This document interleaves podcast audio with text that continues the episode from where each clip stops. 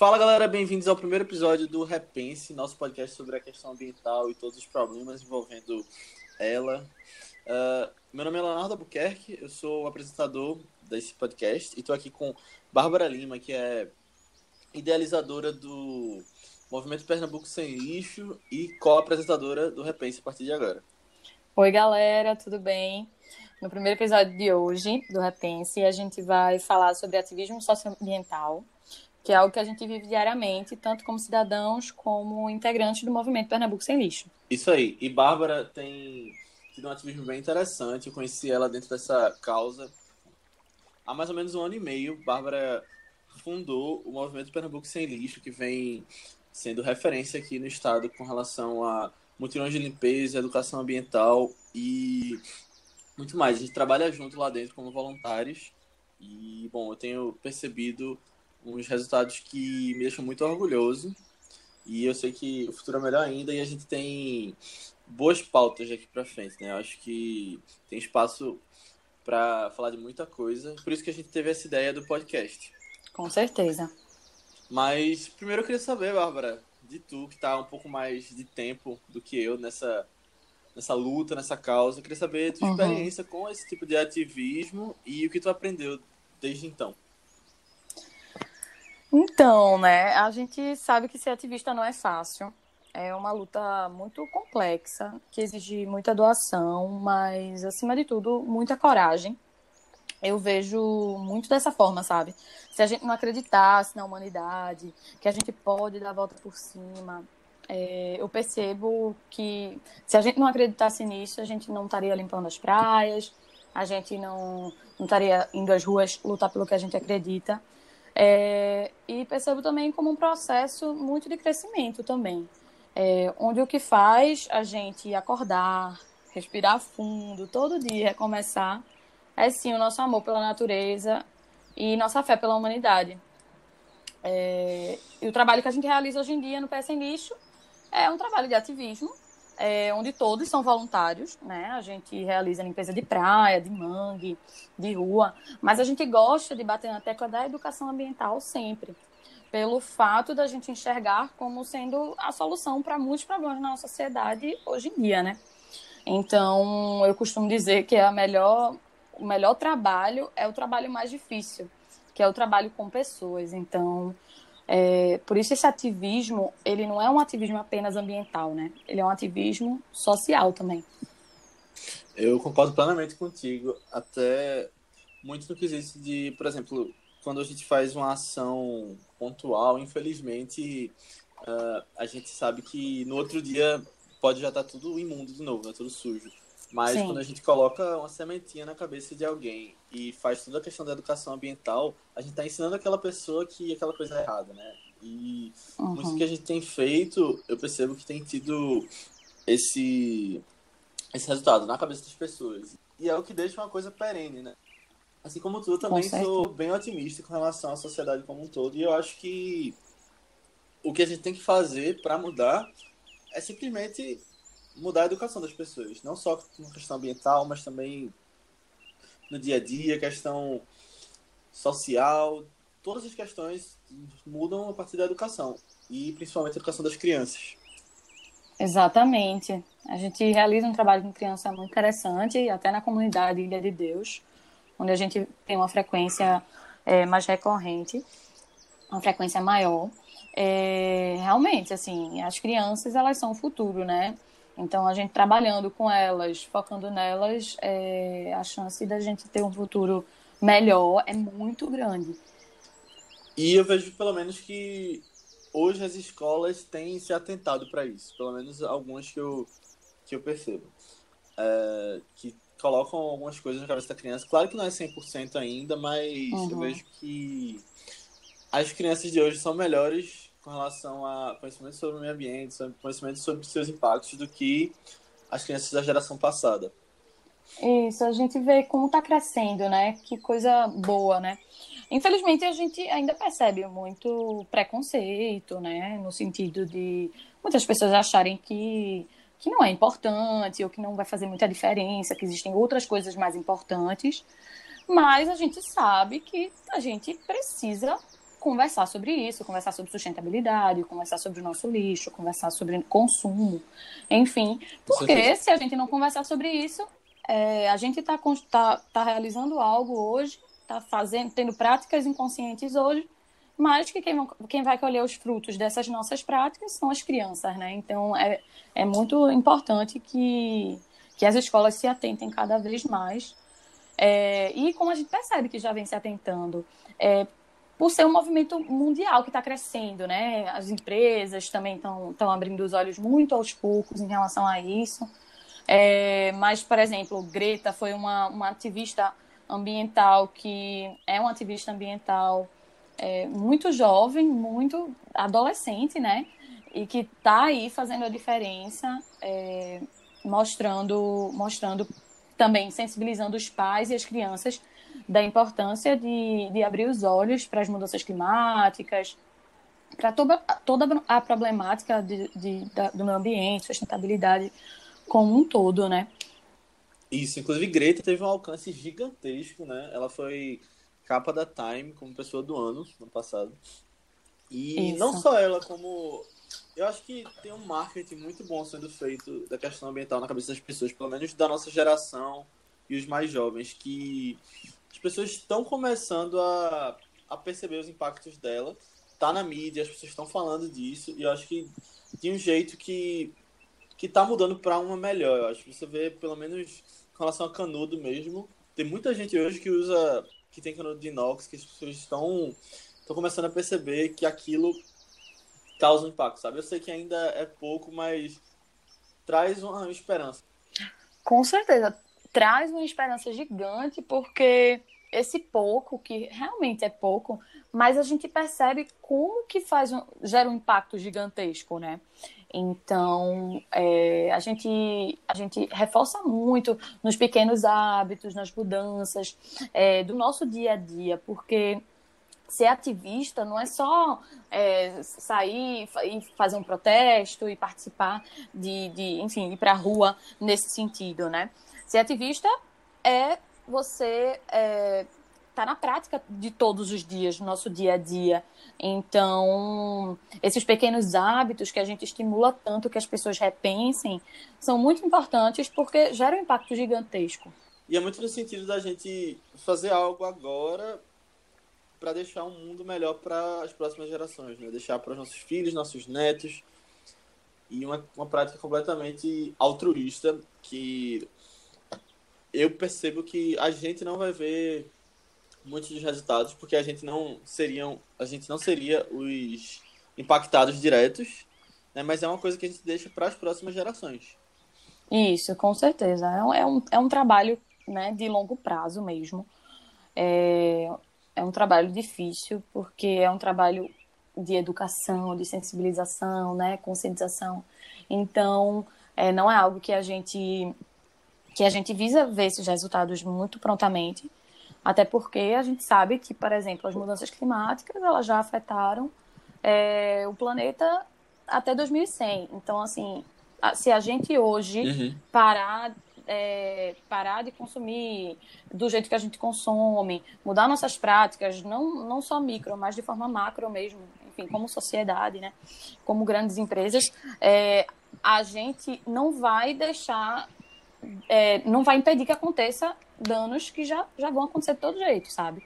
Então, tem como a gente correr atrás, sabe? Tem como a gente é, amenizar os danos que poderiam ser maiores, que vão ser maiores se a gente continuar agindo da forma como a gente age atualmente, como sociedade.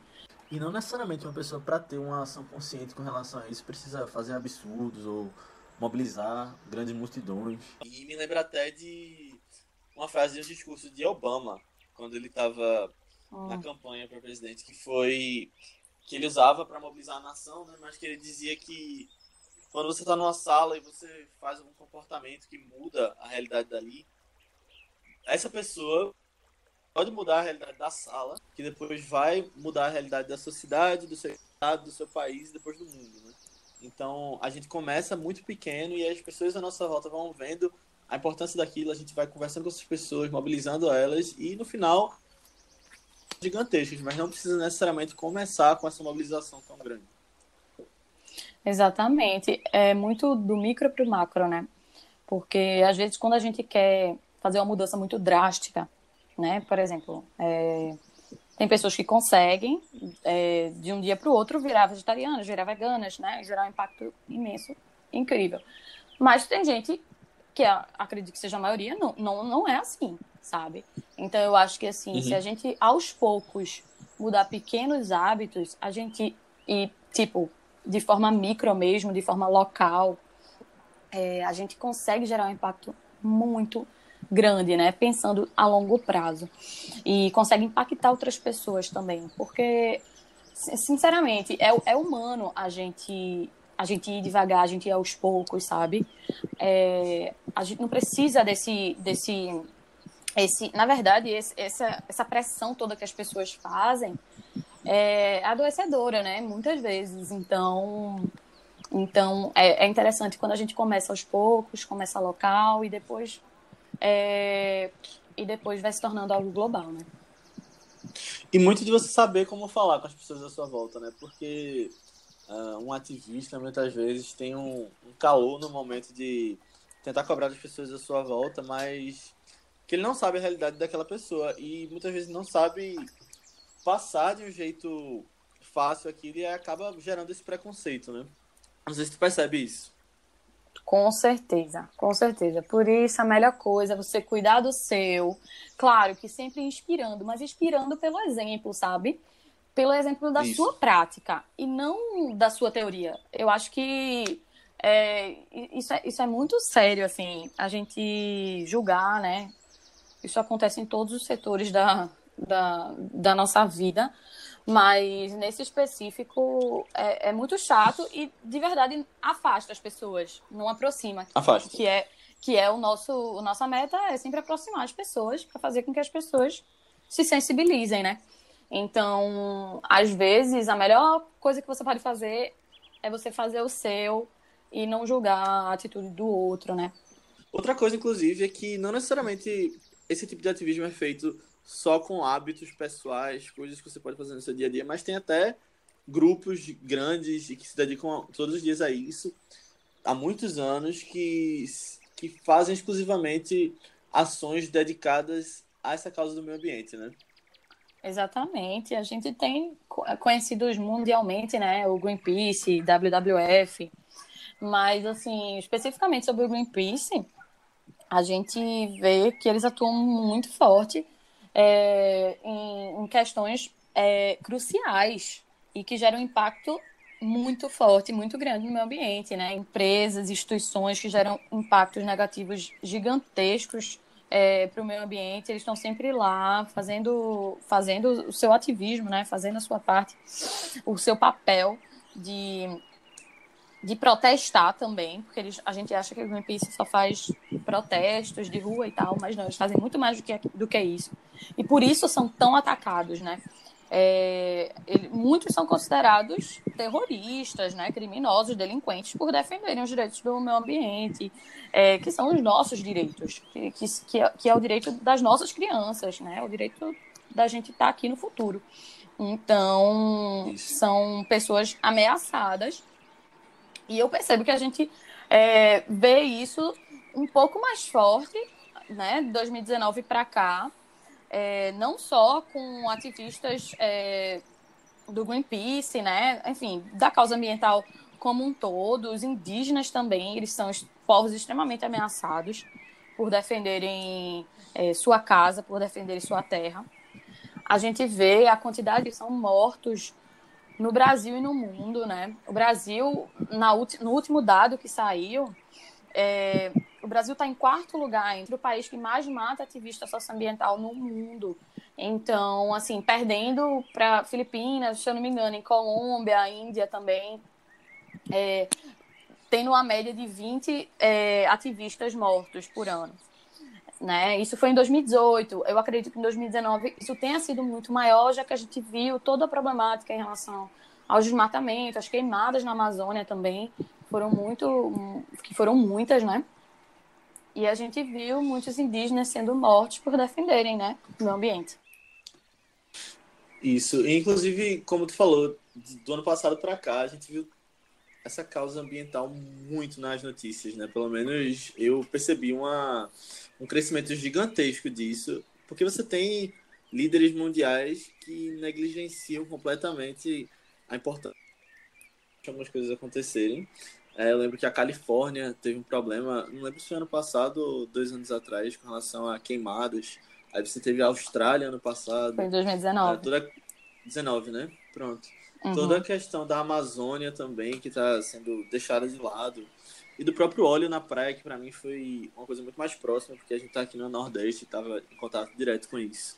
Exatamente. E é muito triste ver essa situação, porque a partir de agora os desastres socioambientais vão ser vão aumentar cada vez mais, né? Já existem grandes indicadores, grandes pesquisas realizadas há anos atrás é, de que os desastres, essas, essas, essas problemáticas, elas vão aumentar cada vez mais, né? Então. É exponencial, né? Com certeza, exponencial. E é o que eu disse.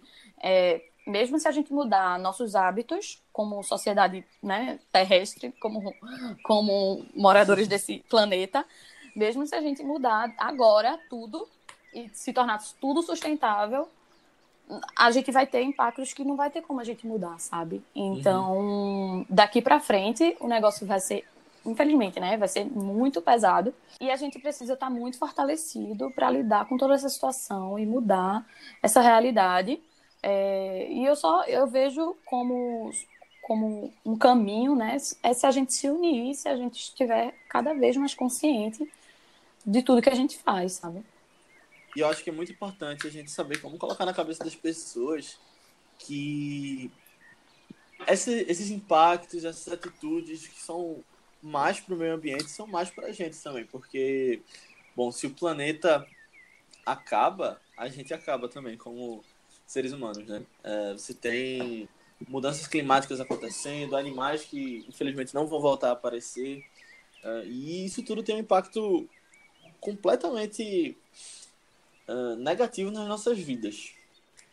É, e aí eu direto. acho que é isso que a gente precisa Exato, isso que a gente precisa colocar na cabeça das pessoas. As pessoas, elas acham que a, a, luta pela causa ambiental é uma luta de alguns, né? É uma luta dos povos indígenas, é uma uhum. luta uhum. dos ativistas ambientais, do Greenpeace. Da esquerda. Sendo que, gente, sendo que, gente, deveria ser uma luta de todos, né? Porque lutar pelo meio ambiente é lutar para que nós, seres humanos, estejamos aqui no futuro.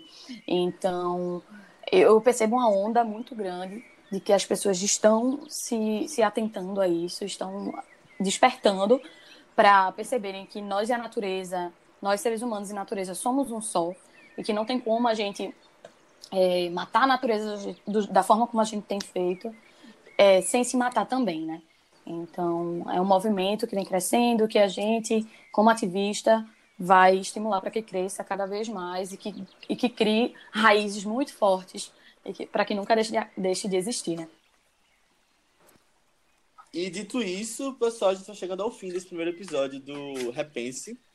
Uh, a gente sabe a importância que essa causa ambiental tem e a importância de estar tá falando sobre isso. Né? Então eu peço para que vocês divulguem esse podcast e mandem para as pessoas que vocês acham que seja pertinente. E também venham falar com a gente nas redes sociais, com feedbacks, e até pedidos para próximos temas. A gente está na, nas redes sociais como PS Sem Lixo do movimento, tanto no Twitter quanto no Instagram. Então, convido vocês a verem um pouco mais sobre a nossa atuação. E também nós estamos nas nossas redes pessoais. Como é a tua, Babi? É arroba BABLima. Bablima. Isso, o meu é Léo A. Albuquerque. Então, muito obrigado, até a próxima. Tchau. Tchau, galera. Abraço.